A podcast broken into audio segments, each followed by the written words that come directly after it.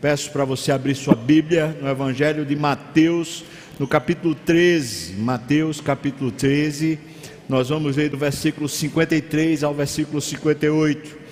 Passagem que nós vamos ler é a passagem paralela, equivalente ao que está lá no Evangelho de Lucas, capítulo 4, de 16 a 30.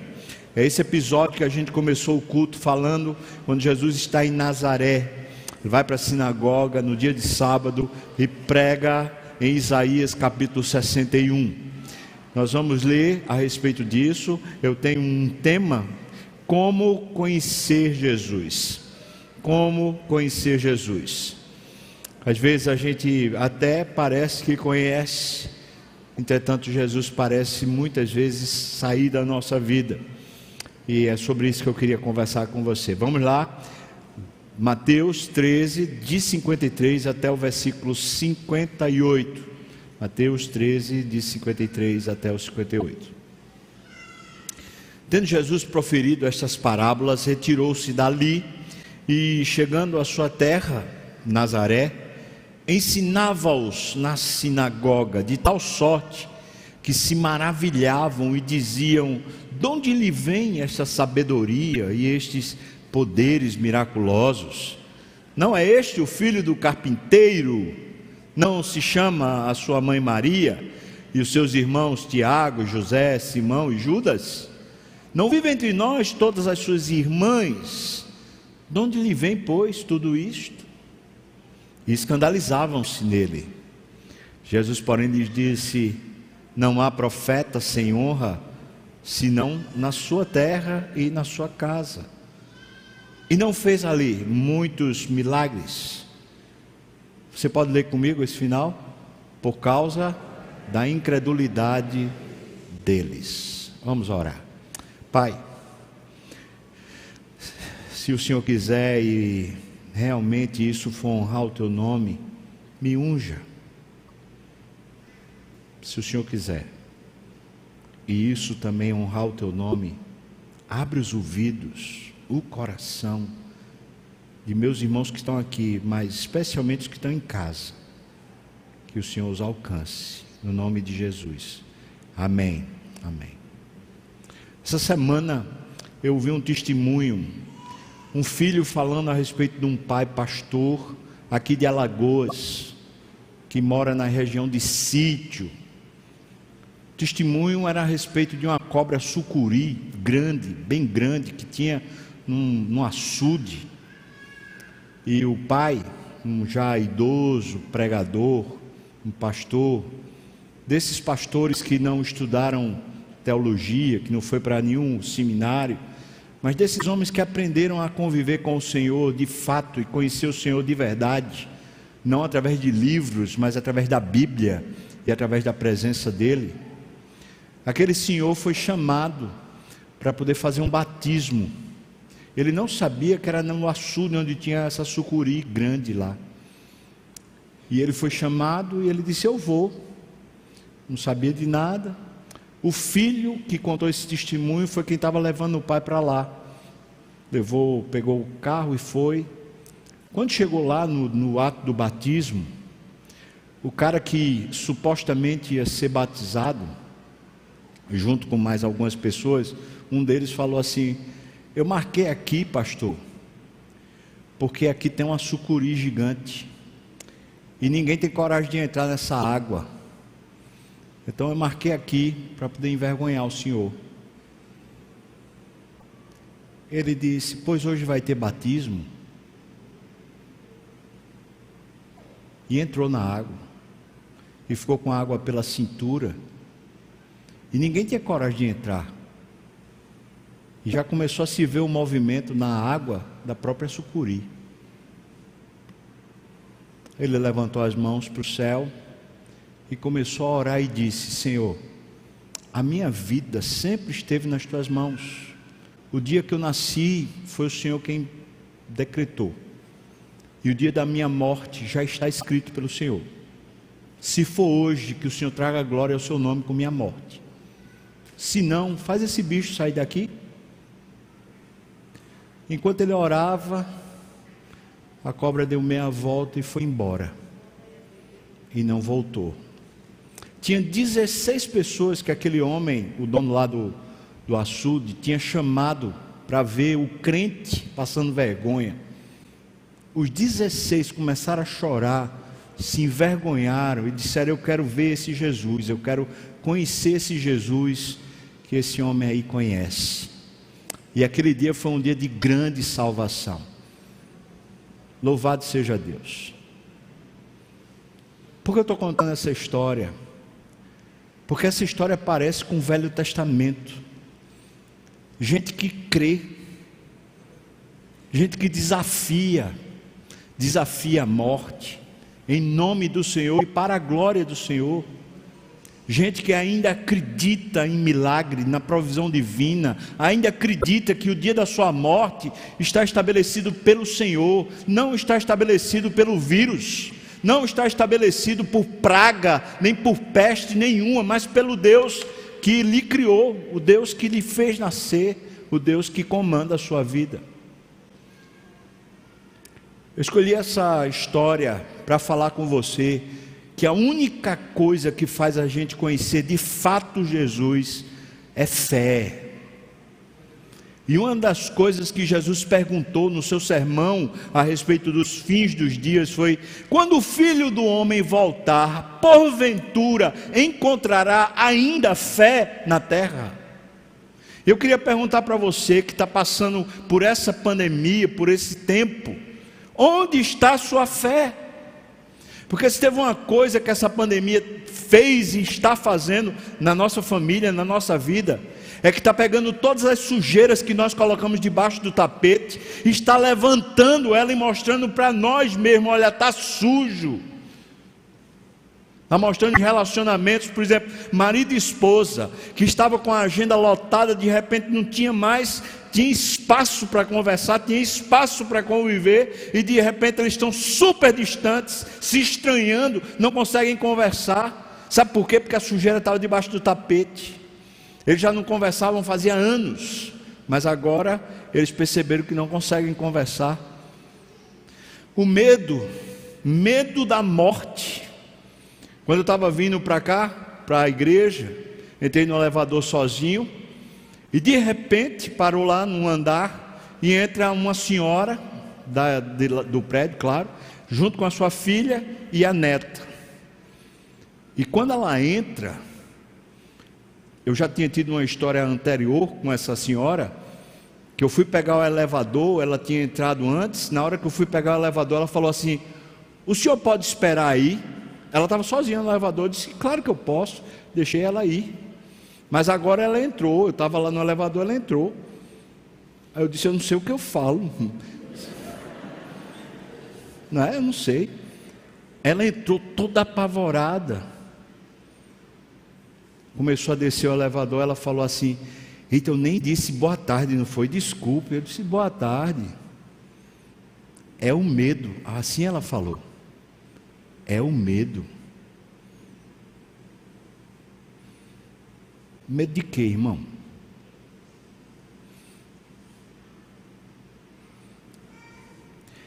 Essa, essa pandemia revelou para muitos o medo da morte que a gente tem. Medo de morte, crente com medo de morte. Eu não estou dizendo para você ser imprudente.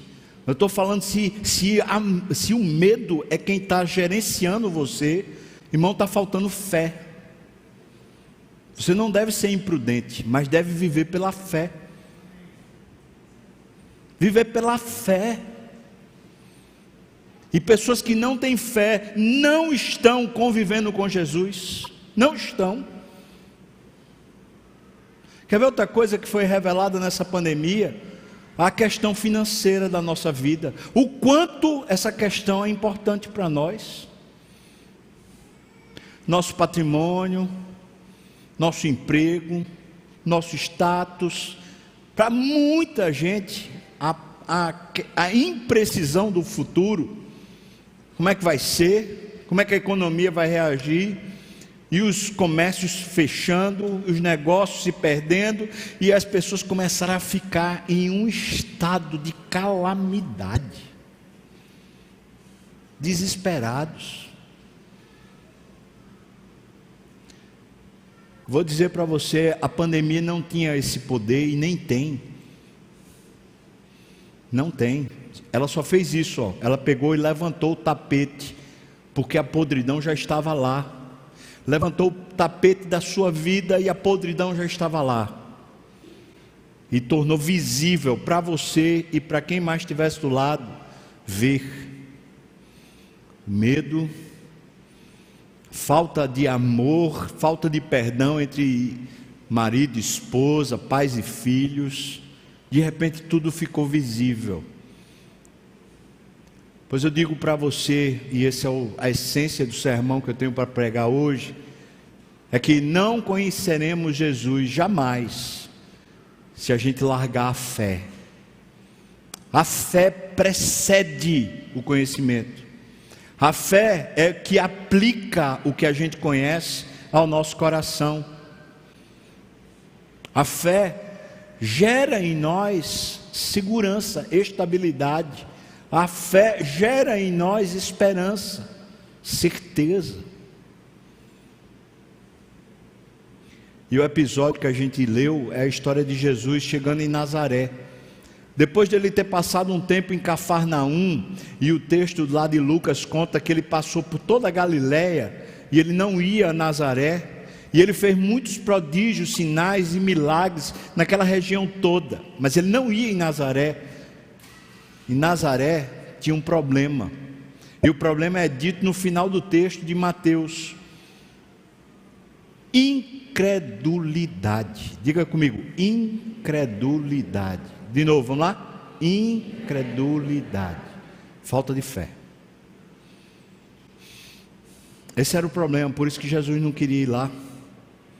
E sabe por que ele sai de lá sem fazer muita coisa? incredulidade. Quer conhecer Jesus? Quer ter intimidade com Jesus? Comece a crer. Tudo o que ele diz, comece a crer.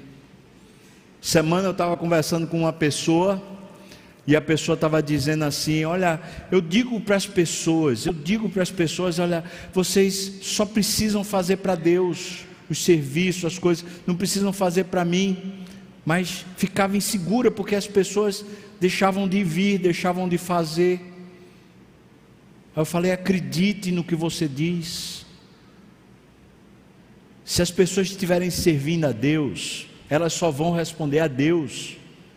Às vezes nós temos jargões, nós temos discursos, nós falamos para os outros assim: acredite em Deus quando a gente não está mais crendo. Se você está aqui na igreja, muito provavelmente, há algum tempo atrás, você passou por uma experiência que você disse, agora eu acredito em Jesus. Ou talvez hoje você está passando por essa experiência de alguma coisa lhe chamando a atenção para você acreditar em Jesus. Mas eu pergunto para você, irmão, você ainda está acreditando em Jesus? Ainda tem expectativas nele? Ou isso parou? Queria que a gente visse a dinâmica desse texto, né? Veja, veja só. Primeira parte do texto, por favor, lá em Mateus 13, 53, 54. Veja. Primeira parte do texto mostra um povo que está deslumbrado, maravilhado, mas não está cativado, porque falta fé. Veja só como é que diz o texto. Tendo Jesus proferido essas parábolas, as parábolas foram sobre o reino de Deus. Ele saiu dali e ele vai para Nazaré. E chegando lá em Nazaré, na sua terra, ensinava-os na sinagoga. Deixa eu dizer para você o que é que Jesus ensinava na sinagoga, conforme está em Lucas capítulo 4, versículos 18 a 21. Veja o que é que Jesus dizia: O Espírito do Senhor está sobre mim, pelo que ele me ungiu para evangelizar os pobres eu vou pegar cada parte dessa aqui e tentar traduzir para nós. Ele está dizendo assim para aquele povo de Nazaré: Eu estou aqui debaixo da unção do Espírito Santo, e eu vim trazer boa notícia para quem for pobre. A palavra evangelho, que é essa palavra evangelizar os pobres, ela tem um sentido. O sentido claro dessa palavra é que ele é capaz de mudar o seu estado mudar. Deixa eu pensar aqui com você o seguinte, que é um, um equivalente à palavra evangelho. Imagina que você recebe uma notícia da seguinte monta: recebe uma notícia de que você está com uma doença terminal e você só vai durar mais uma semana. Isso muda a sua vida? Alô, irmão? Muda a sua vida? Você vai fazer o que nessa próxima semana? Que supostamente você tem de vida. Essa má notícia que remodela completamente sua maneira de pensar, seria o equivalente à boa notícia que remodela completamente seu modo de pensar. O que Jesus está dizendo é: aos pobres, e a palavra pobre é pessoas estão, se sentem desamparadas, pessoas que se sentem sem recursos, não necessariamente o pobre financeiro, mas a pessoa que está achando que não tem recursos. Ele está dizendo: Eu tenho uma palavra que reverte isso, que muda essa situação para você. Eu tenho uma palavra que dá para você recursos para viver que traz segurança para você, que traz uma mudança na sua vida. Você quer? O povo de Nazaré era conhecido por ser um povo pobre, pobre financeiramente, mas não só pobre financeiramente, era conhecido também como sendo o povo que era paupérrimo em todos os sentidos. Uma escavação em 2008 foi feita na região, na verdade, em um convento cristão, óbvio, né? E foi achado casas ou restos de casas que remontam dois mil anos atrás. E a partir daquela escavação, eles conseguiram chegar a uma aferição mais ou menos do tamanho da cidade. E fala que aquele vilarejo deveria ter em torno de 50 famílias habitando lá. Imagina como era pequeno Nazaré. Aquelas 50 famílias, supondo que uma família talvez tivesse ali 10, 12 irmãos, dava quantas pessoas? Umas 500 pessoas, 600 pessoas em Nazaré. Era mais ou menos isso, aquela vila e um povo que morava no que eles chamavam a flor, a flor da Galileia, porque a cidade não é elevado, em cima de um vale que era lindíssimo. A flor da Galileia era de, de pessoas pobres, sem cultura, sem recursos. Aí Jesus diz: Eu estou aqui com a unção do Espírito para trazer uma notícia que muda a vida de quem está sem recursos. Agora, quem não tem fé, não recebe a notícia. Quem não tem fé, olha para o vizinho e fala assim: rapaz, acho que é para tu. Tu é que está sem recursos, acho que essa palavra é boa para tu. Mas quem tem fé diz assim: sou eu. Eu sou essa pessoa que tá, não tem recursos. É por isso que eu fico correndo atrás de uma profissão. É por isso que eu vivo correndo atrás do vento, porque porque eu não tenho recursos. Se eu tivesse, eu não precisava estar correndo. Vou deixa eu continuar. Evangelizar os pobres. Aí depois enviou-me a proclamar libertação aos cativos. Todo mundo que morava na região de Israel, fosse na Galiléia, fosse em Jerusalém, na Judéia, inclusive os samaritanos, todos eles estavam debaixo de um cativeiro, que era o cativeiro romano. E ele está dizendo: Eu vim trazer uma libertação para você.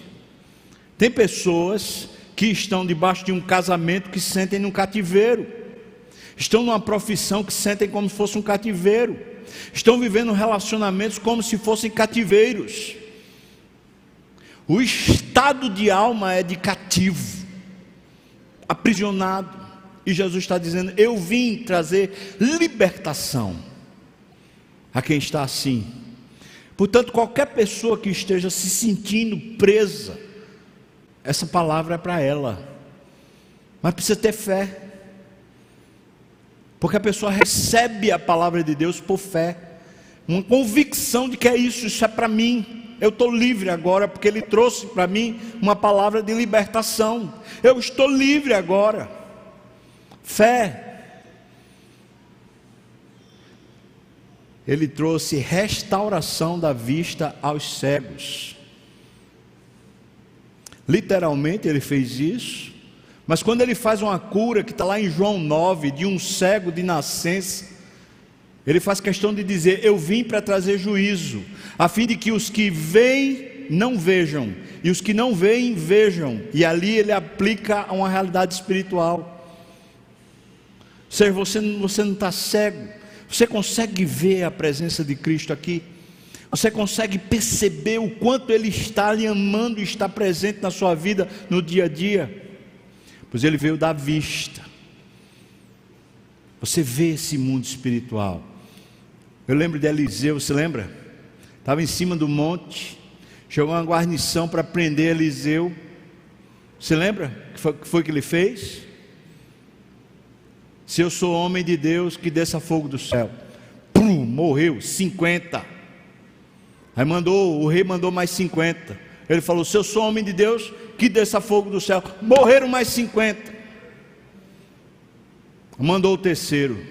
Quando chega o terceiro, o, o, centurião lá já começa a dizer: Centurião não, mas o, o, o chefe lá começa a dizer: Olha, por favor, Eliseu, por favor, antes que você mande descer fogo do céu, por favor, venha comigo. Eliseu diz: Olha, se você não tivesse pedido, eu já ia mandar descer fogo do céu de novo. Como é que Eliseu vê isso, irmão?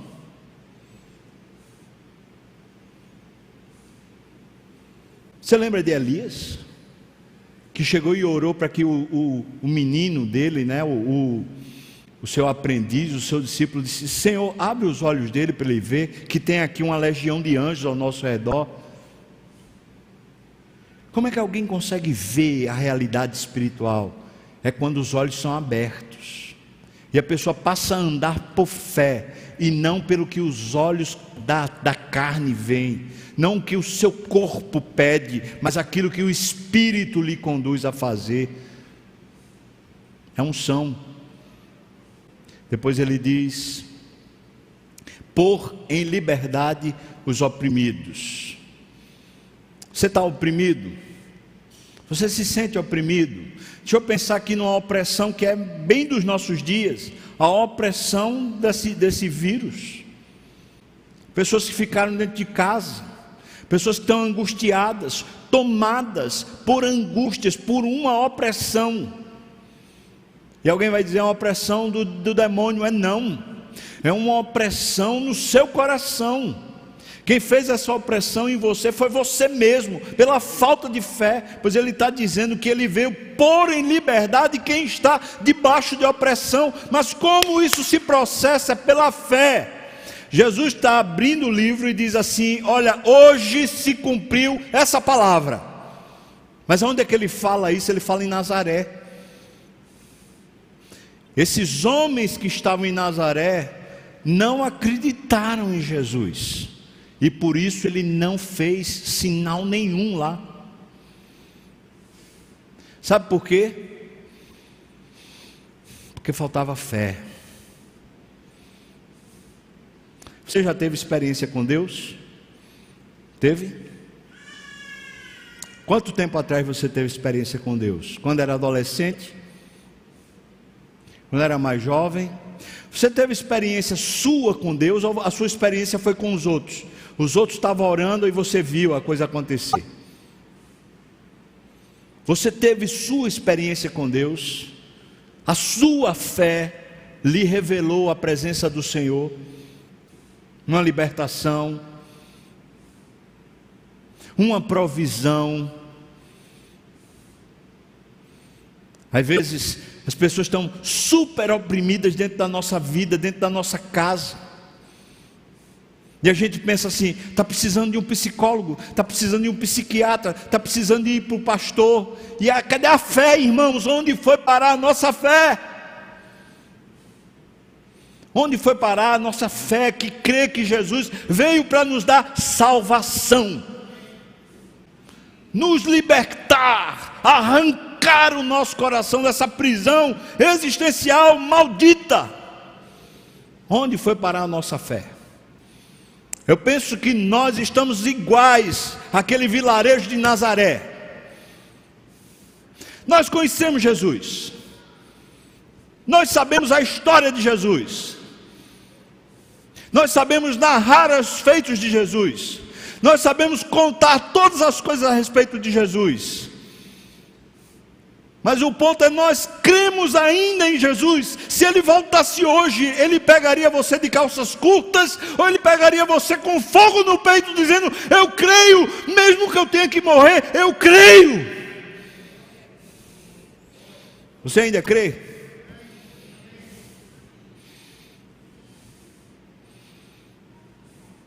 Eu não consigo entender, eu estou falando é de mim agora quando a angústia prevalece sobre a fé no meu coração. Porque, claro, nós somos tomados de assalto por más notícias, nós somos tomados por circunstâncias que de repente chegam, e a gente precisa ter um tempo para se adaptar, ou seja, precisa ter um tempo para a fé se tornar viva porque aquela má notícia ela chega para dizer: não tem Deus, não tem salvação, não tem solução, agora você está quebrado. Aí você precisa de um processo, todos nós precisamos. O processo é lá a oração, é cadinho, é joelho, falando: Senhor, aumenta a minha fé, Senhor, aumenta a minha percepção. Eu estou agora incrédulo. E o Senhor chega junto, o Jesus que apareceu para Paulo naquela prisão você lembra quando Paulo estava lá desanimado e Jesus se senta do lado de Paulo e diz assim: Paulo, tenha ânimo, tem muita gente para você pregar o Evangelho, tenha ânimo, você vai pregar de mim lá em Roma. A gente precisa do processo, mas sabe qual é o problema que eu vejo? É que muitos de nós não tem processo nenhum. Porque a gente sabe falar as histórias, mas a gente não crê mais nelas. Isso aqui é a dinâmica do texto. Porque o texto diz que eles se maravilhavam, não é? Não é isso que diz aí o versículo 54? De tal sorte que se maravilhavam. Então eu posso dizer que nesse primeiro ponto eles estão deslumbrados com Jesus, mas eles não estão cativados pela palavra de Jesus. Em outras palavras, que coisa extraordinária é esse Jesus, só que tudo que ele fala não tem a ver comigo. O que ele faz, o que ele diz, não tem a ver comigo, mas é lindo, ele é maravilhoso. Você percebe que é isso que está acontecendo nos nossos dias? É lindo, Jesus é maravilhoso, Jesus é extraordinário, Jesus é magnífico, mas não tem a ver a salvação dele, não tem a ver com a minha vida diária.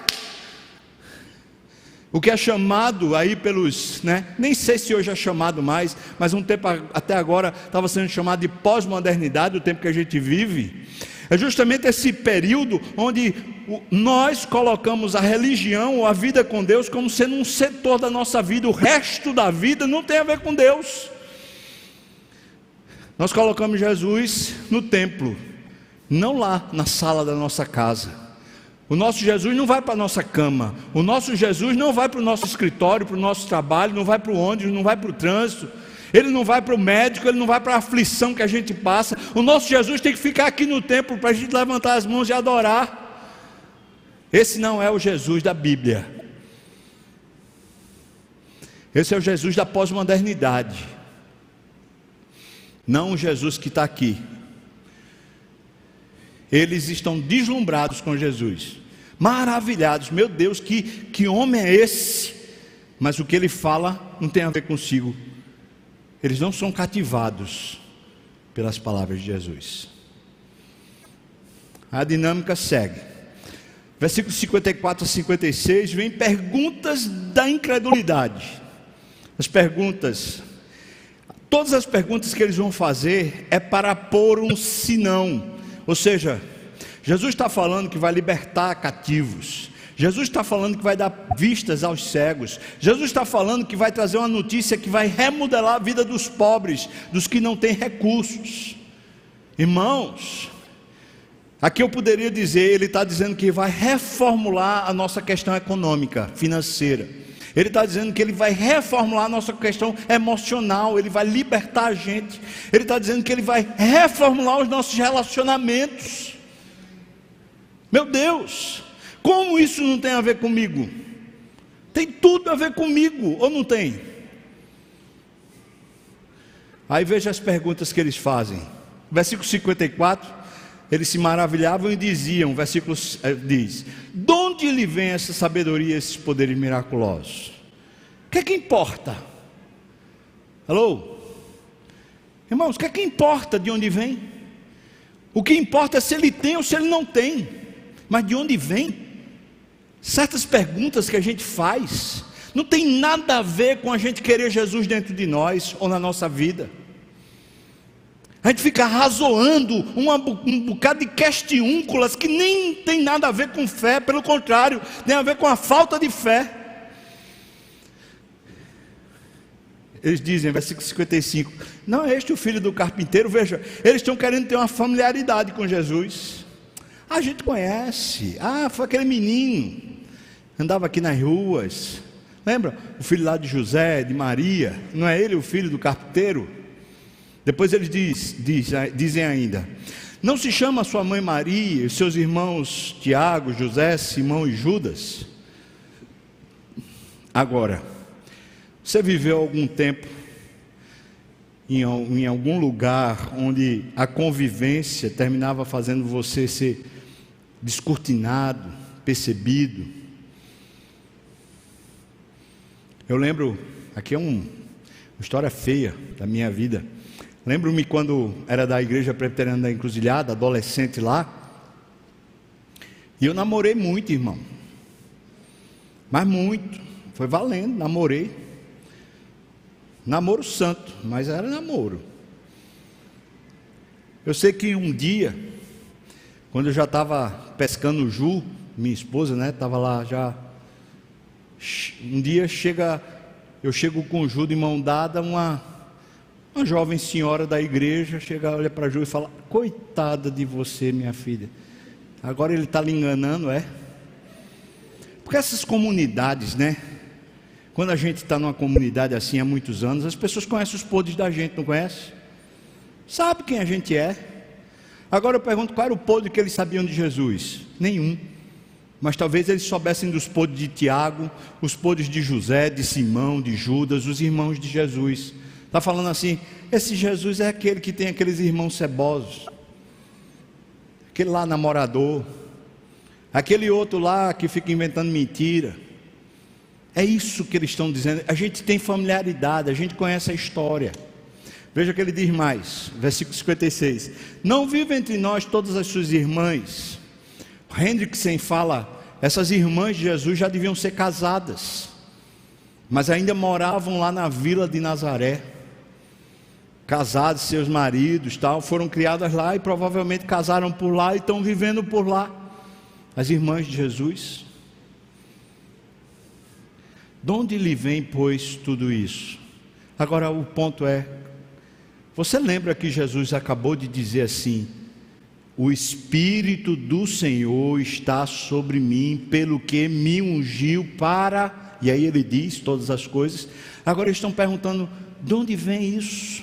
Veja que a primeira pergunta é essa: de onde lhe vem essa sabedoria e poderes miraculosos? Depois ele diz: de onde lhe vem tudo isso? Não está claro. O que é que faz eles não entenderem que era o poder do Espírito Santo sobre Jesus que lhe dava poder para fazer tudo que ele estava falando que fazia? Porque eles não conseguiam acreditar. Sabe por quê? Porque eles têm familiaridade com a história, têm familiaridade com a família, eles têm esse entrosamento, mas eles não têm fé. E eu diria que muitos de nós têm vivido na igreja dessa maneira. A gente tem familiaridade, a gente nem lê mais os evangelhos. Sabe por que a gente não lê mais os evangelhos, irmãos?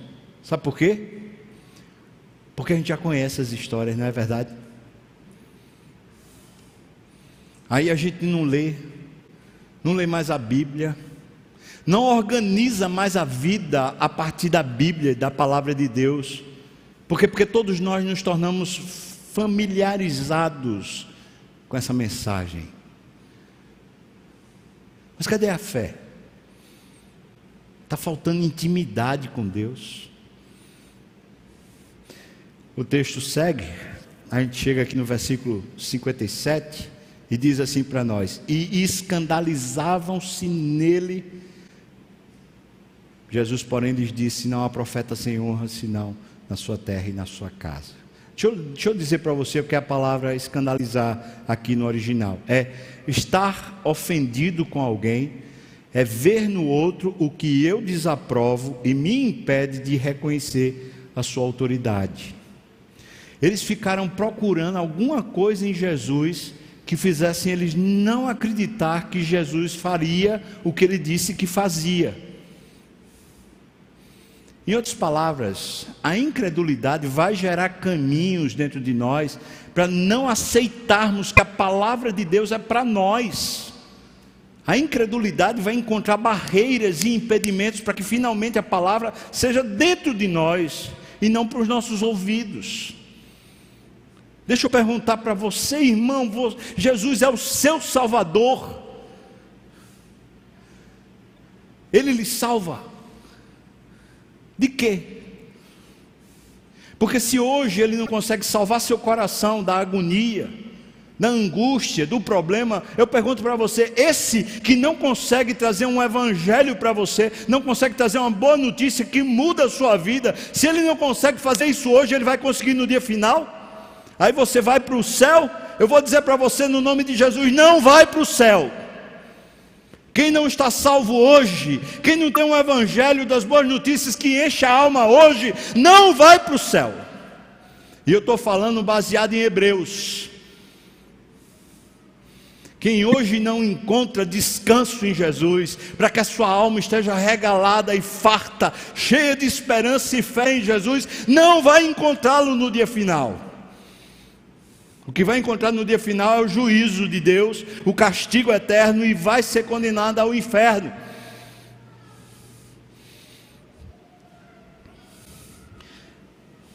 Deixa eu dizer o que é que Jesus falou quando a incredulidade deles estava assim, sem honrá-lo. Lucas 4, 25 a 29. Veja o que diz. Lucas 4, 25 a 29. Veja o que Jesus diz para eles.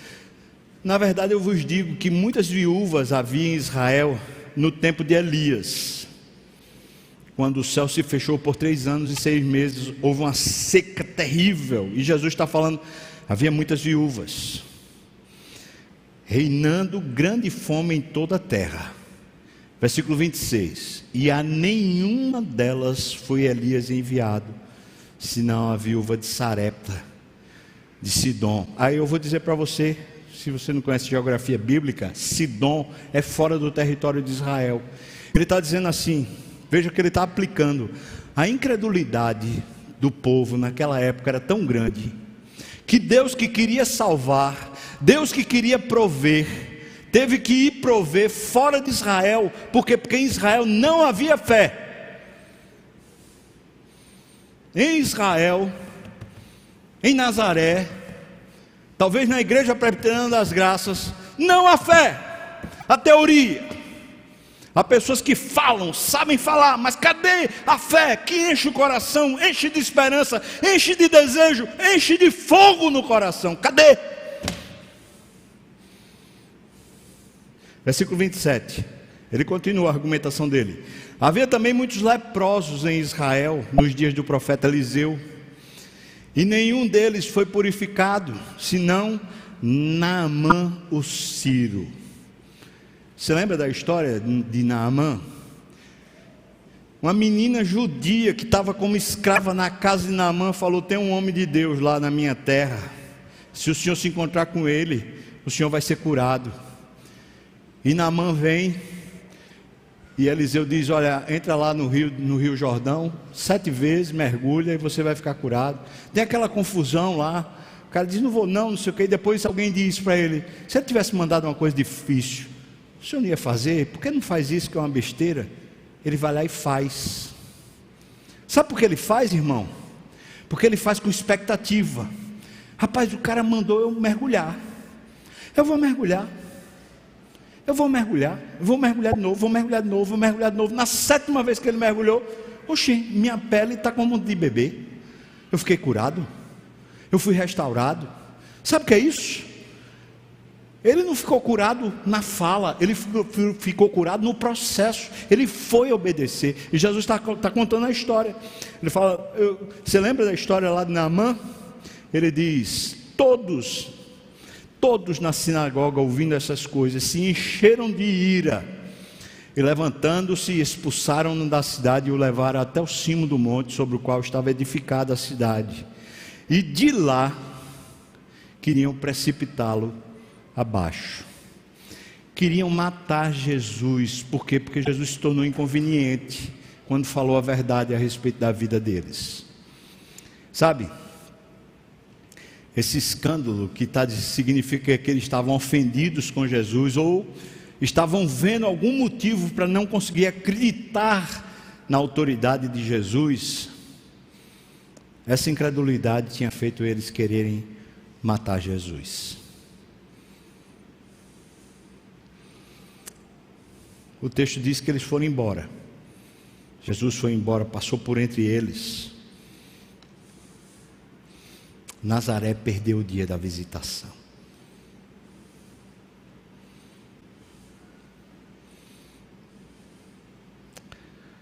Às vezes, quando a gente era mais novo, a gente às vezes estava acreditando mais, né?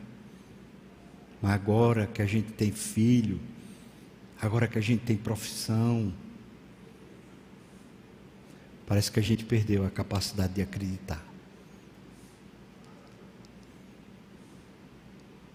Aí a gente acredita na força do braço, nos títulos que a gente tem, na provisão do nosso, do nosso esforço.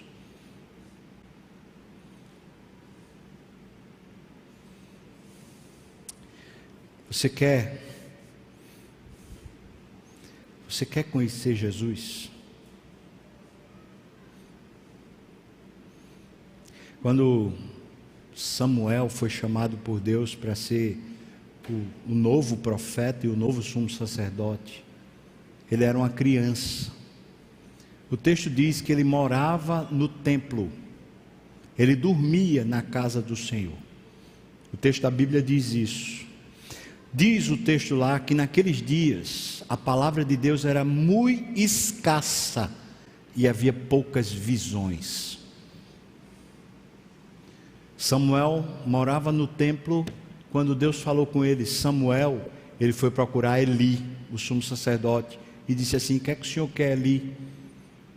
Aí ele fala: Vai dormir, menino, não falei nada não. Isso acontece três vezes. Aí Eli diz: é o Senhor Samuel. Quando ele falar com você, você diz: Fala que teu servo ouve. Aí Deus fala: Samuel. Ele diz: Fala, Senhor, que teu servo ouve. Eu olho para essa história e fico pensando como é possível a semelhança do que Samuel viveu, a gente viver também. A gente está no templo,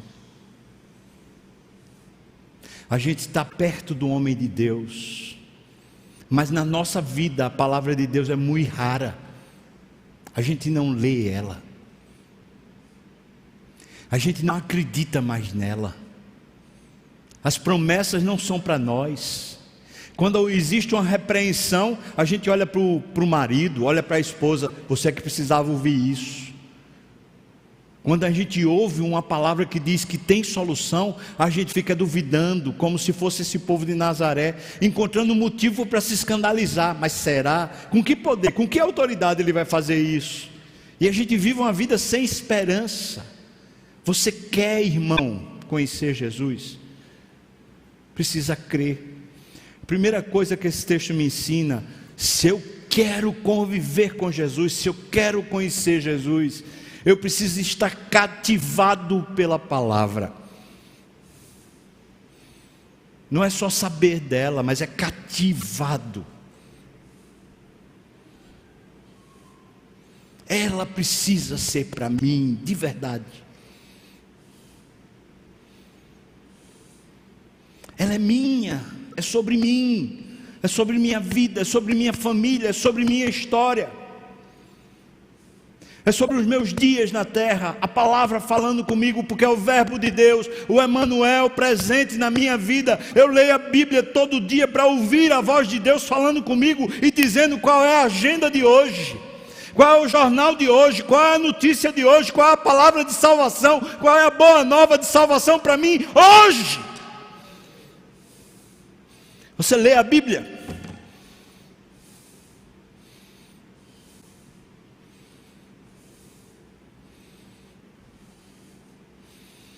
Segundo, quer conhecer Jesus? A intimidade é o que você tem que buscar. Estou falando intimidade, não familiaridade. Não é conhecer as histórias, não é saber a respeito, não é ser familiar, como Samuel era familiar, morava no templo, mas não conhecia a voz de Deus.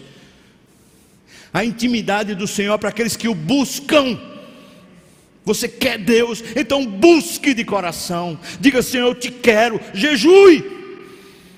Vá em busca, diga Senhor, eu estou aqui fazendo um voto, eu estou dizendo que eu preciso do teu espírito, eu preciso de unção, eu preciso de fogo no meu coração, eu preciso, Senhor, crer de novo, porque eu estou perdendo a fé estou desesperado com meu marido, eu estou desesperado com meus filhos, eu estou desesperado com o emprego, eu estou desesperado com recursos, eu estou desesperado com o futuro. Volte a crer, irmão.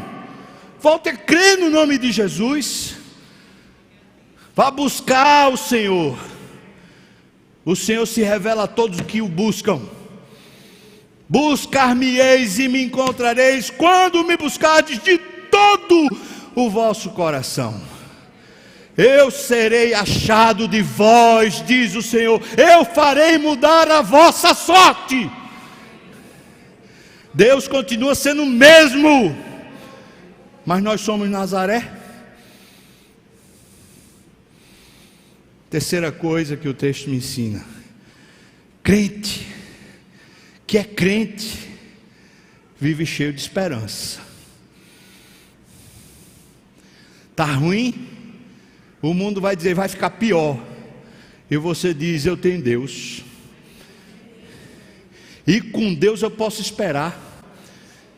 Com Deus eu posso passar, eu posso passar pelas águas, eu posso passar pelo fogo, eu posso atravessar o mar. Com Deus eu transponho barreiras, eu ultrapasso tudo com Deus, na força do poder do Senhor. Crente, quem é crente vive com esperança não vive maldizendo, não vive falando mal, se queixando, aborrecido, embrutecido. Quando olha para o futuro só vê desgraça. Isso não é crente, não. Isso pode ter um dia feito profissão de fé, um dia pode ter sido batizado, mas não é crente. Quer conhecer Jesus? Então você precisa ser crente. Que em outras palavras quer dizer você crê. E pessoas que creem têm esperança. Pessoas que creem entram no açude. Pessoas que creem veem a sucuri chegando, pronta para lhe devorar, mas se entregam na mão do Senhor e esperam que pelo menos a sua morte traga glória ao nome do Senhor. Pessoas que creem, veem a serpente fugindo de si, dando meia volta e se escondendo por causa do poder de Deus na sua vida. Jesus veio para isso. Ele veio para ser cheio do Espírito e através do Espírito ele veio proclamar uma vida nova, de verdade para mim e para você. Você crê ainda? Ainda crê? Ou já largou?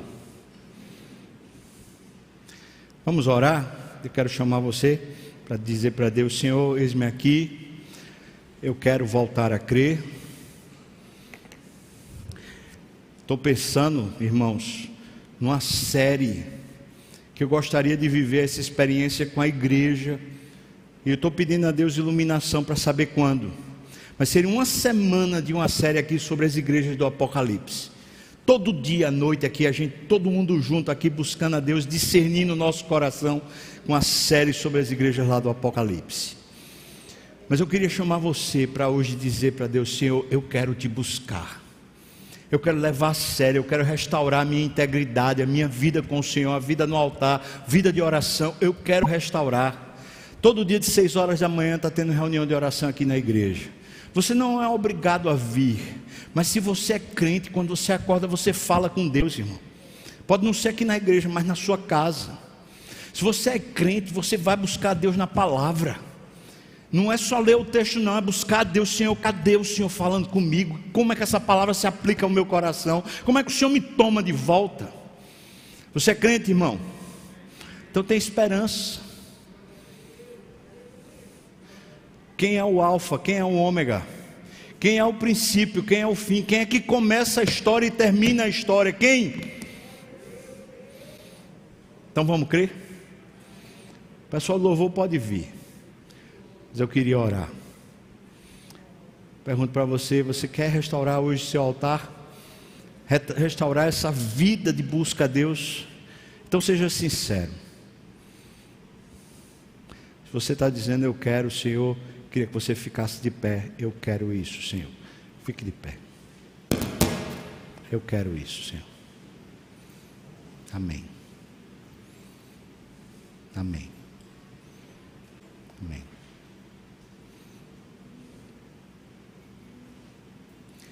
Amanhã vai estar só você, irmão. E o Espírito Santo e Jesus, mas é você e Deus.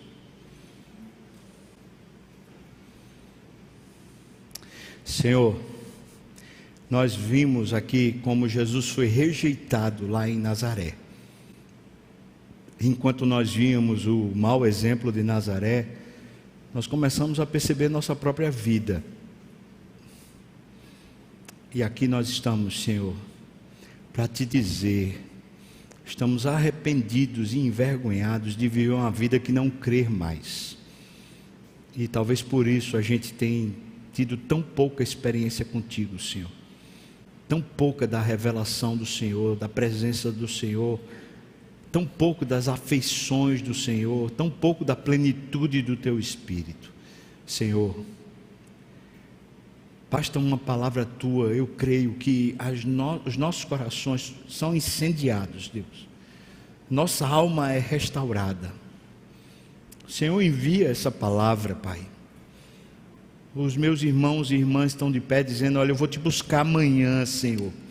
Eu vou te buscar de verdade. Deus, eu te peço que nesses momentos pessoais, quando eles abrirem a tua palavra, quando eles pararem para orar, quando minhas irmãs começarem a confessar as suas angústias, as suas inquietações, eu peço, Senhor, que no nome de Jesus cumpra a sua palavra. O Senhor disse: aqueles que me buscarem de todo o coração, eu serei achado de vós. Cumpra essa palavra, Senhor Deus. Se revele, Pai, a mim e a meus irmãos, para que o nosso coração seja incendiado de novo pelo teu Espírito, Pai mas não nos deixa viver essa vida de infidelidade, de incredulidade, Deus.